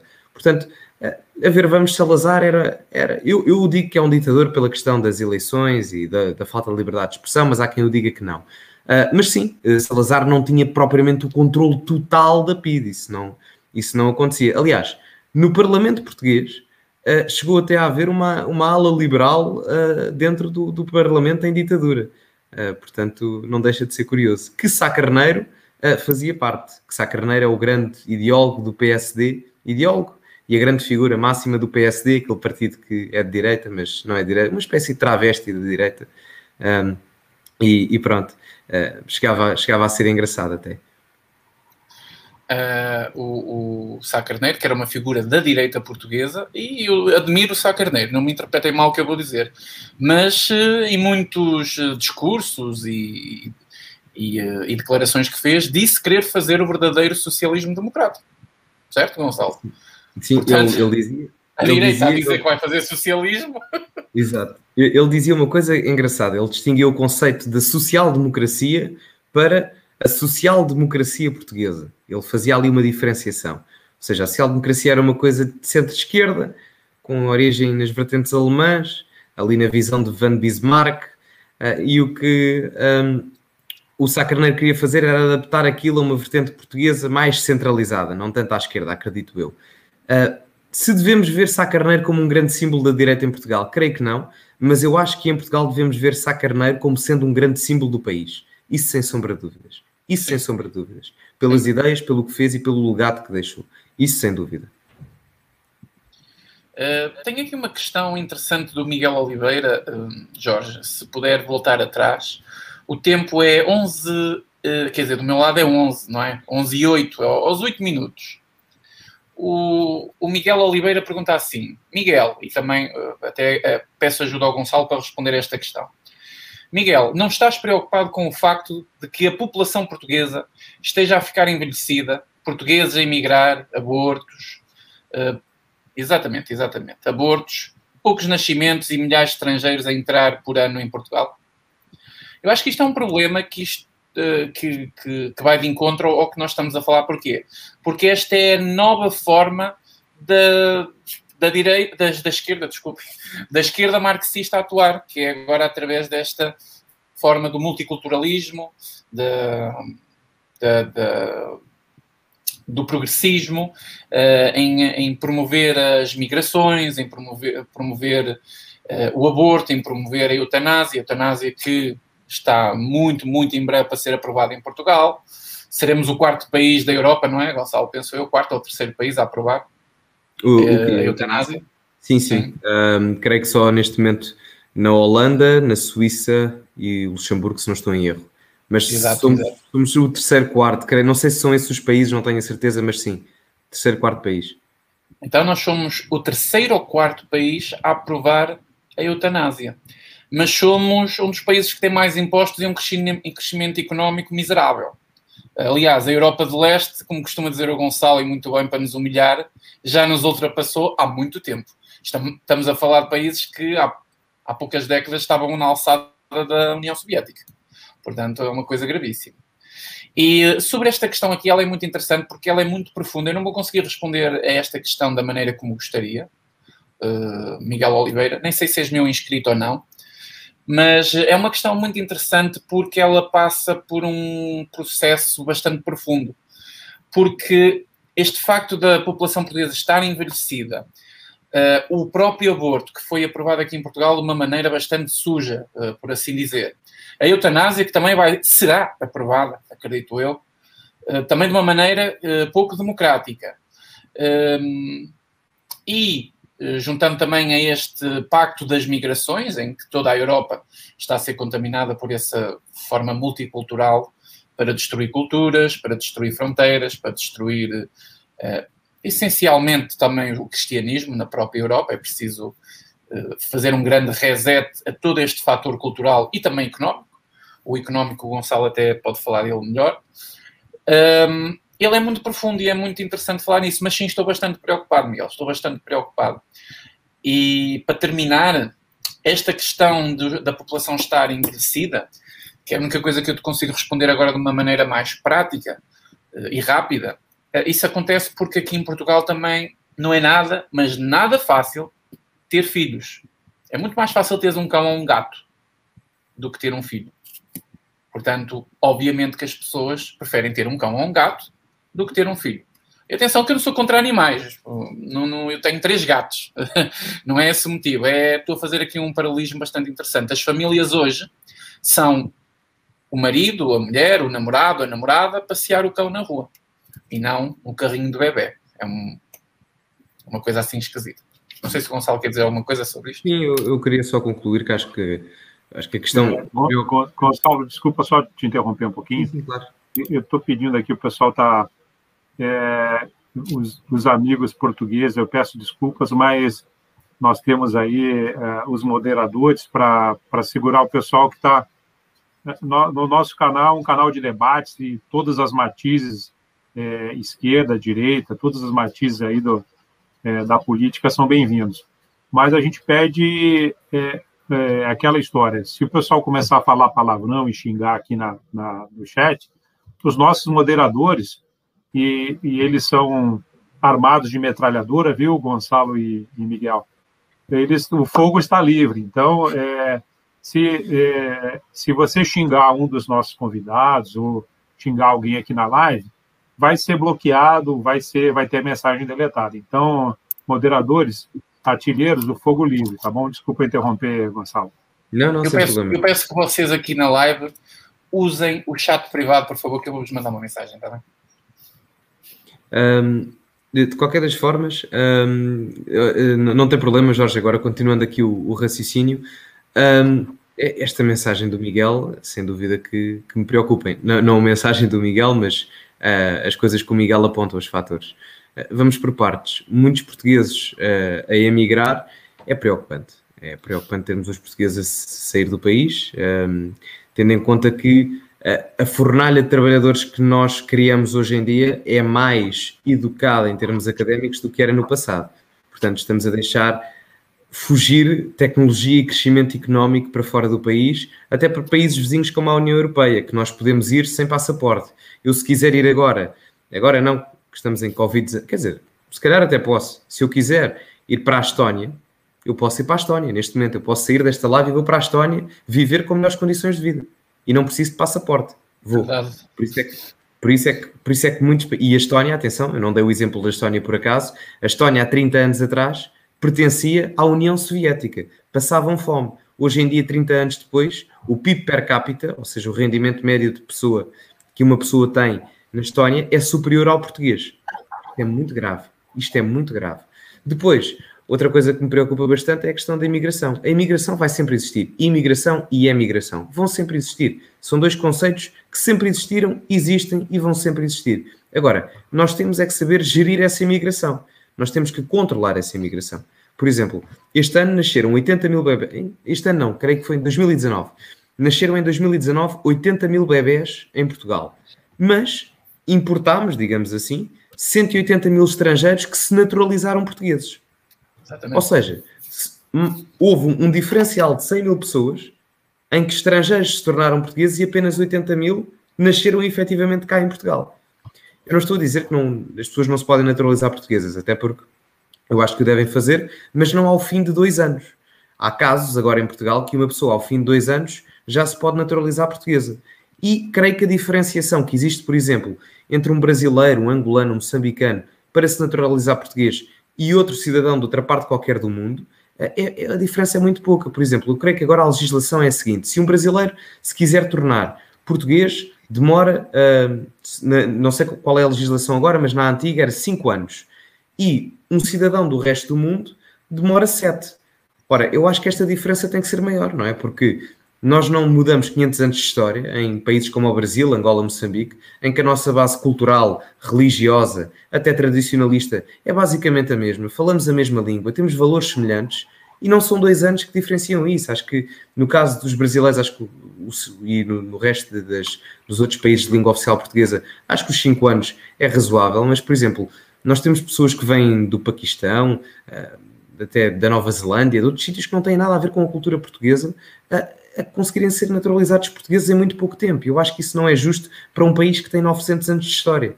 E com isto eu não digo que não os devemos acolher e respeitar. Devemos. Agora, controladamente, nós não podemos fazer 180 mil ao ano quando só nascem 80 mil pessoas no país. Porque se ao continuarmos assim, ao fim de 10 anos, temos um rácio de um milhão de pessoas que se naturalizou portuguesa vinda do estrangeiro e não a nascer cá em Portugal. Ou seja, os portugueses, ao, ao longo prazo, irão desaparecer. Eu acho que ninguém quer isso.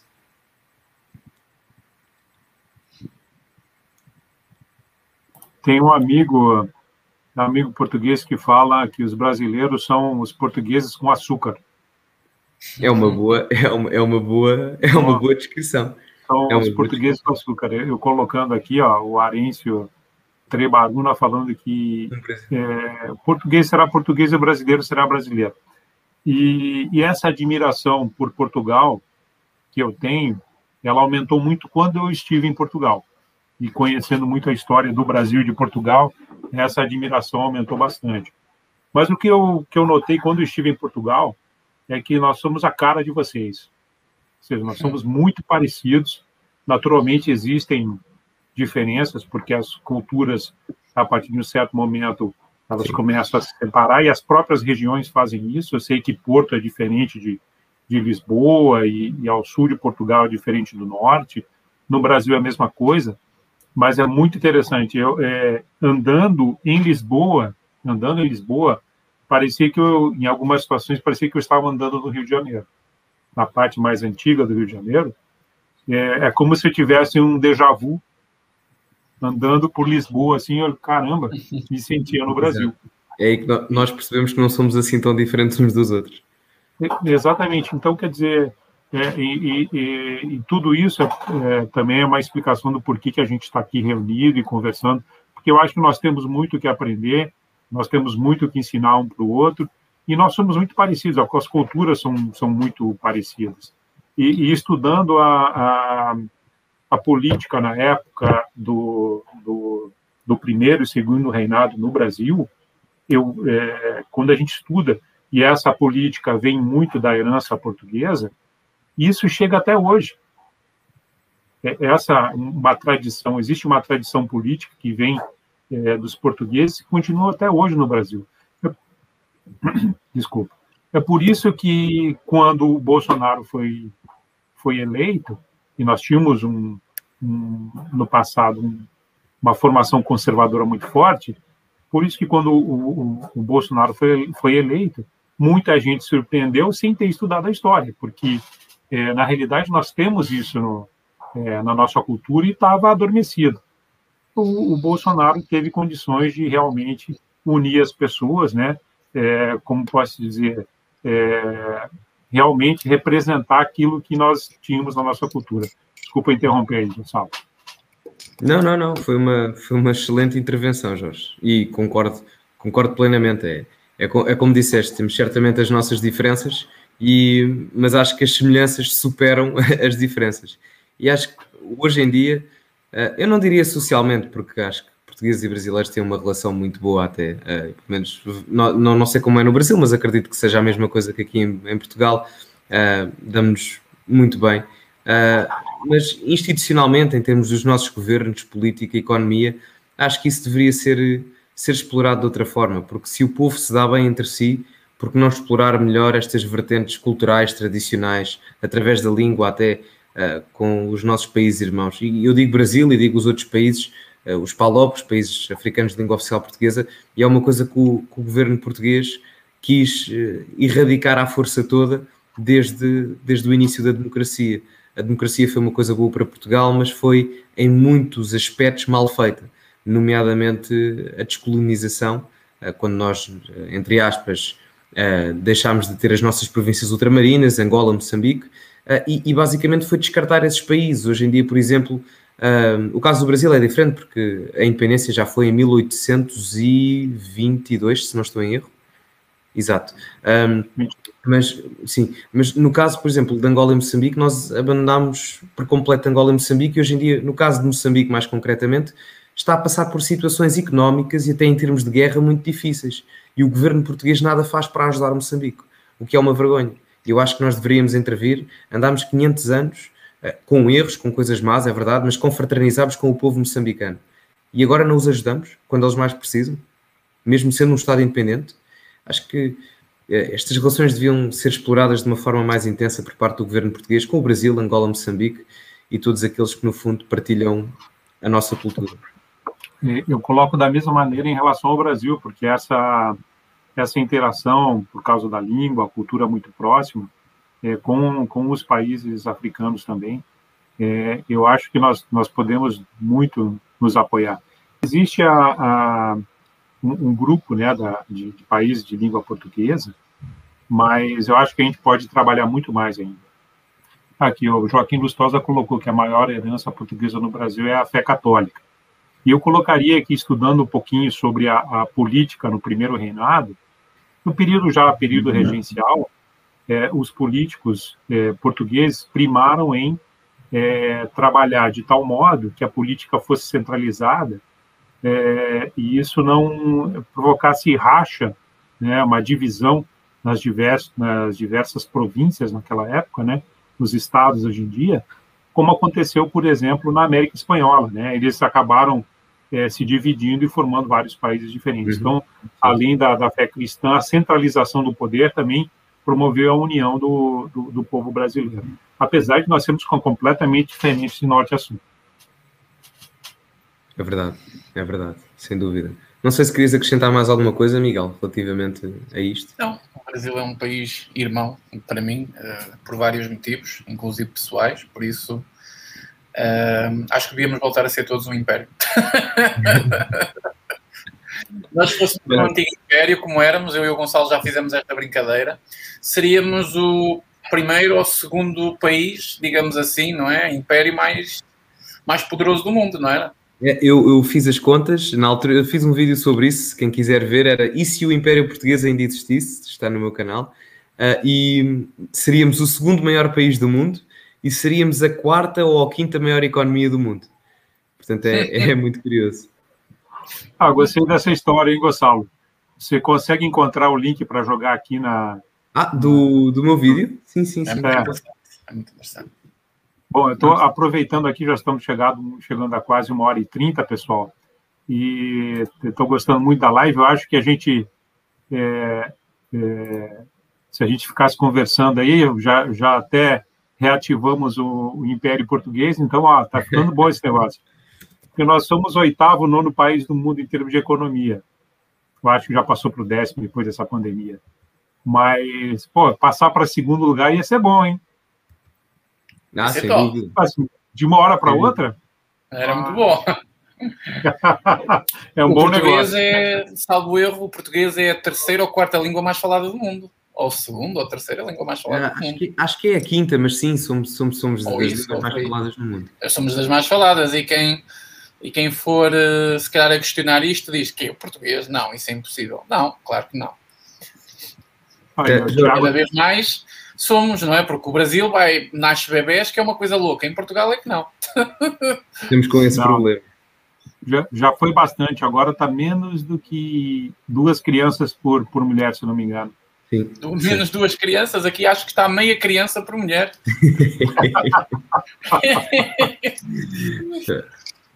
Não, mas é. eu brincava com, com, com, um amigo meu, português, que, que o Brasil é grande sim por causa dos portugueses, entendeu?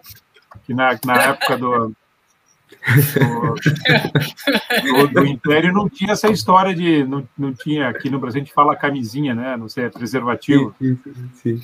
Então é, isso é culpa dos portugueses. E eles chegaram aqui, apaixonaram-se pelas Índias, pronto, acabou, ficaram aqui para é, sempre. Isso, isso, isso. É de fácil encanto, é de fácil encanto. E logo nós, e logo nós. Aqui, ó, não havia TV, ó. Não, havia TV. Época. E havia muitas árvores. Estás selvagem hoje. hoje estás selvagem. Obrigado, Afonso, obrigado, Afonso, por ter pelo elogio aí. Seja bem-vindo. A gente vai continuar falando com os amigos portugueses e um abraço para você. É, o tenho certeza é um que vai ser um até logo, né, Miguel? Tenho certeza é assim. que vai ser um até logo, Miguel e Gonçalo, e é isso aí. Um dia vamos combinar e o Jorge também vai fazer uma presença lá no nosso canal para, também para apresentar o, o, seu. Seria um gosto, seria um gosto. Aqui ao Bom Combate. Vamos combinar isso depois. Seria muito bom. Eu vi que no, no último Lápis Azul vocês falaram alguma coisa sobre ah, não, não, até o Miguel falou a respeito de de forças armadas independentes da comunidade europeia. Eu sei que vocês estavam falando a respeito disso. Sim. Então a gente fala bastante no, no nosso canal e nos canais parceiros ali a, a respeito dessa da, do orçamento das forças armadas. Então, quer dizer, a gente pode falar muito sobre isso também. É, é isso aí, pessoal. Nós já chegamos aí a uma hora e trinta. É, a gente já passou mais de meia hora aí do, do prazo que nós tínhamos combinado, mas para a gente está sendo uma, uma honra muito grande recebê-los aqui. Eu sei que o pessoal ia querer é, ficar muito mais. Aí já é quase meia-noite em Portugal, então não vamos, não vou, eu não vou encher muito saco de vocês. É, conseguiste aí, Gonçalo? Conseguiste o link? Sim, sim, mandei aqui para o chat privado. Ah, deixa eu ver aqui. Que eu não consigo pôr eh, nos comentários. Então, esse, esse link aqui. Aqui. Ok.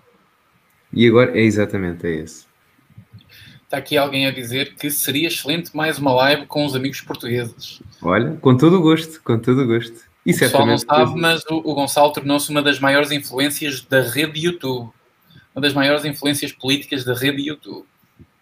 Ultrapassando ah. aqui o Miguel Macedo, mas há muito tempo e é uma maneira bastante diferente. Epá, até, até, até me sinto mal com essa massagem ao meu ego, Miguel. é, mas não estiques muito, tem que lá calma que não, não caias. Ó, o pessoal está tá querendo mais lives sobre isso, porque ó, o Fama é primeiro, não há perigo comunista nenhum em Portugal. Então, o pessoal não entendeu nada ainda. Pessoal, então a gente vai ter que repetir essa live, viu, amigo? É assim, eh, de certa forma, esta, esta, esta frase é verdadeira, porque o, aquele comunismo clássico, marxista, revolucionário, ele não é um perigo. Mas, o, o como dizia e como diz o, o professor Olavo Carvalho, o comunismo é uma metamorfose sempre. E nós estamos a viver uma das metamorfoses do, do comunismo. Já agora alguém estava aqui a perguntar se nós conhecíamos o professor Olavo Carvalho. Uh, conhecemos, eu vou deixar o Gonçalo responder, eu conheço. Uh, estudei bastante, fiz COF, portanto, uh, amo os livros do Olavo, despertou-me a minha mente, acordou-me para a vida. Tenho pena não ter mais tempo para o COF, não tenho mesmo disponibilidade. Mas acho que o Gonçalo também conhece, não é? Eu, eu conheço, conheço não tão bem como o Miguel, porque o Miguel é. Eu, eu o meu. Fanboy. Sou é, fanboy. o Miguel é fanboy, o Miguel é fanboy, mas uh, gosto do trabalho do Olavo, uh, nomeadamente aquilo que nós já falámos várias vezes até no, no Lápis Azul, aquela vertente de que é a comunidade e são as pessoas que vão mudar o regime e não o oposto, ou seja, a evolução cultural é que vai depois mudar uh, a evolução política e não a política que vai mudar a sociedade. Isso é Exatamente. um conceito e uma ideia muito interessante, sem dúvida. E é o que nós é. fazemos, é o trabalho de formiga, não é, Gonçalo? Exato, sem dúvida. E vai, e vai, e vai compensar a longo prazo. Uh, Deixa-me só responder aqui um comentário uh, que estava aqui a perguntar, porque eu ontem dei uma palestra uh, sobre a Primeira República e Salazar e estavam a perguntar onde é que poderiam vê-la. Um, eu acho, atenção, não tenho a certeza, quase a certeza, mas não quer dar 100%. Uh, aquilo foi gravado e eu creio que vou conseguir meter aquilo no meu canal. Portanto, não se preocupem que amanhã ou depois da manhã uh, eu tenho aquilo no meu canal. Foi por isso que eu também não disse mais nada, uh, porque uh, as inscrições já tinham fechado e então não quis publicitar porque já não, já não havia limites. Mas vão poder ver aquilo sem inscrições, sem nada, no meu canal em princípio. Eu depois meto lá e vocês, vocês veem. Deixa tá aqui, Bom, o pessoal está perguntando por que, que você está sempre a comer. Eu, eu, sei, eu sei. Eu vou responder essa pergunta. Mas antes disto, deixo aqui um beijinho especial para, um, para uma pessoa que está aqui. Deixo um beijinho especial para essa pessoa. E o porquê que eu estou sempre a comer? Uh, não sei, não faço ideia porquê. Mas tenho aqui um fresquinho cheio de, de guloseimas e realmente é uma tradição, eu não paro. Aqui em Portugal, fazer isto na via pública é crime, portanto, eu estou-me a armar em criminoso. Ai, o Alan dos Santos, eu conheço perfeitamente o Alan dos Santos. Aliás, já estive em entrevista no, no Terça Livre e uh, conheço o Alan, conheço perfeitamente. há, há, muito, há, muita gente que diz que, não sei se é em termos de fisionomia, não sei se é em termos de conteúdo, mas que diz que eu sou parecido com um youtuber brasileiro que é o Mamãe Falei. Muita oh my God, não, por favor, não, por favor, não. Eu não, sei, atenção, eu não, eu não vi o conteúdo dele, atenção. Só vi. Não, ô Miguel, mas eu acho que a feiura, a feiura é a mesma, né? É, exatamente, aí bata, aí bata. Eu acho que é, é, não queria dizer isso para você, Gonçalo, mas a feiura parece que é a mesma. É, é de cara, somos parecidos. É, a focinha tem a mesma coisa, Gonçalo. Não, não é grande coisa, não. Não é uma obra da é, muito, não, mas muito atenção. Bom, mas bom. atenção, o Gonçalo, na sua maneira de, de, de ver as coisas, a política, uh, ele de facto tem uma raiz mais liberal, é verdade, mas ele não é, de maneira alguma, mamãe falei.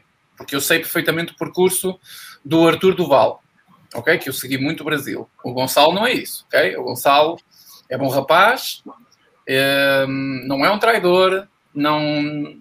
O único aproveitamento que ele teve foi do meu canal, mais nada, para hoje ser um, um grande influencer. Mais nada, mais nada. Eu só quero é views.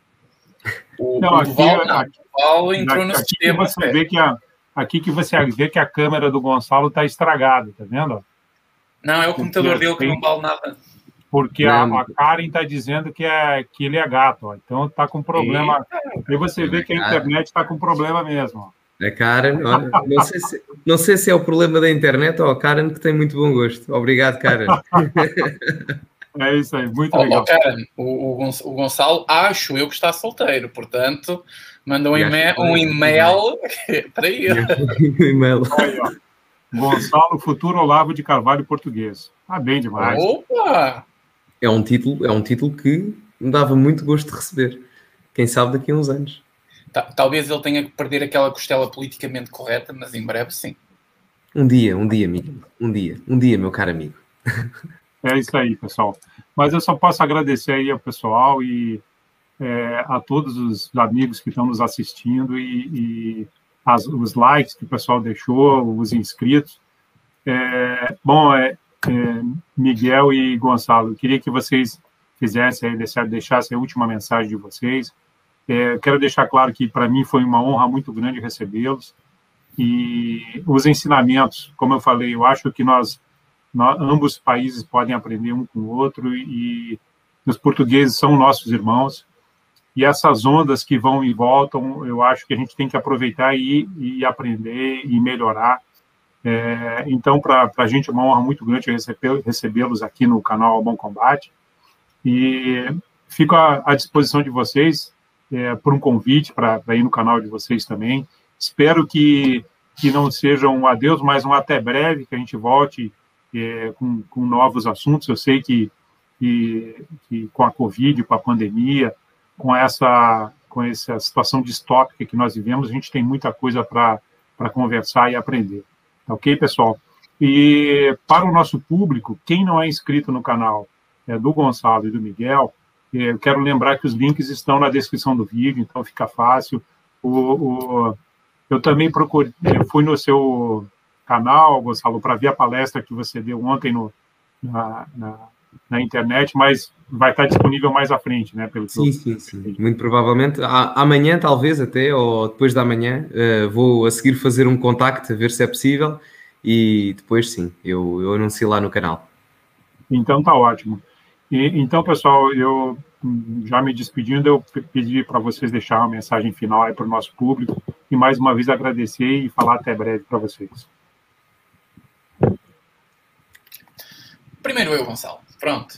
Agora, ah, ok, desculpa, desculpa. Vou eu primeiro. Eu sou mais velho. Primeiro os mais velhos, pá, respeitinho aos mais velhos. Exatamente. Uh, agradeço imenso o convite, mais uma vez, aqui no canal do, do Jorge. Uh, já, já não está a ver uma live, nós vamos combinar isso, com certeza, vamos combinar isso.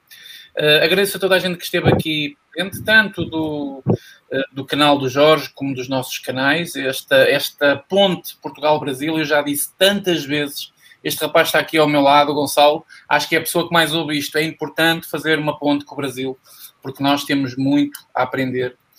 E deixo um abraço para todos. Muito obrigado pela vossa presença. Boa noite a todos. Uma santa e feliz Páscoa para quem, eh, para quem for, for cristão, católico, por assim dizer. E encontramos em breve, com certeza, Jorge, e a ti, Gonçalo, muito boa noite, um abraço para ti. Encontramos também em breve para o nosso lápis azul, não é verdade? Um e eu fico por aqui. Muito obrigado a todos. Boa noite. Fiquem todos com Deus. Até à próxima. Passa a palavra ao Gonçalo. Obrigado, Miguel. Uh, obrigado, Jorge, pelo convite e fica aqui prometido uh, a ter um lápis azul futuro ou numa live uh, especialmente dedicada à presença do Jorge no, no canal do Miguel ou, ou, até no meu, numa live tripla, seja, seja o que for. Fica aqui prometido um regresso. Como, como o Jorge disse, não é um adeus, é um até já, certamente. Até porque pelos comentários que vimos aqui, a recepção que tivemos foi muito boa e gostámos. Gostámos muito. Houve uns comentários engraçados, com bom humor à jeito de lápis azul, como a gente gosta. Uh, como é que se diz a expressão o tasco em brasileiro? É tu, tureco? O boteco, é o boteco do, do lápis boteco, azul. O boteco do então, lápis é, azul. Depende, de, depende do, do, lugar no Brasil, mas normalmente é boteco. Boteco é reconhecido boteco? em todo canto. Okay. No sul do Brasil, é onde eu moro, é bolicho. Bolicho? Ok. Bolicho. Okay. Portanto, o boteco ou o boliche do lápis azul teria muito gosto em receber lá o Jorge e todos os seus subscritores. Eh, da minha parte, resta-me apenas agradecer e vou pôr, eh, acho que as pessoas tiveram a perguntar, vou pôr a palestra depois no meu canal. Eh, e como é óbvio, já sabem, como é habitual, acima de tudo, cultivem-se e até à próxima, meus amigos. Muito obrigado, pessoal. E para finalizar, gostaria de deixar então é, o meu abraço aos amigos de Portugal, ao público de Portugal que nos apoiou aí, ao nosso público aqui do, do Albom Combate. Né? Pedir para o pessoal também seguir os canais parceiros que têm o mesmo valor, têm, o mesmo, têm os mesmos valores, têm os mesmos princípios aqui do Bom Combate, que é o canal Arte da Guerra do comandante Robson. Muitos dos amigos do Arte da Guerra estavam aqui. O blog Velho General do Albert Cabalé, que fala muito sobre a estratégia, a geopolítica, é muito interessante. Também o Pátria de Defesa do nosso amigo Moisés. Lembrando que é, o público que, que está nos acompanhando, nós também temos o canal do Telegram agora, então tem muitos é, influenciadores utilizando o canal como alternativa, se tiver algum vídeo, alguma coisa censurada, vai estar tudo lá no canal do Telegram e você fica mais fácil de você receber o alerta dos novos, dos novos vídeos, tá ok, pessoal? A gente está começando hoje, esse é o primeiro vídeo, que, que vai trazer aí a, é, a lembrança do 31 de março. Então, até lá nós vamos ter várias, essa semana toda vamos ter várias lives importantes, ok? Até no dia 30 nós teremos o, o general Rocha Paiva falando do 31 de março, anistia, comissão da verdade, então vai ser muito importante, tá ok, pessoal? Então, é, fiquem atentos que a gente vai informando aí sobre todas as, as lives durante a semana, tá? E, então, um agradecimento especial a você que nos assiste, Miguel Macedo, Gonçalo, muito obrigado pela presença, tá ok, pessoal? Obrigado mesmo. É, uma boa noite a todos, um bom descanso. E o preço da liberdade é a eterna vigilância. Boa noite, pessoal.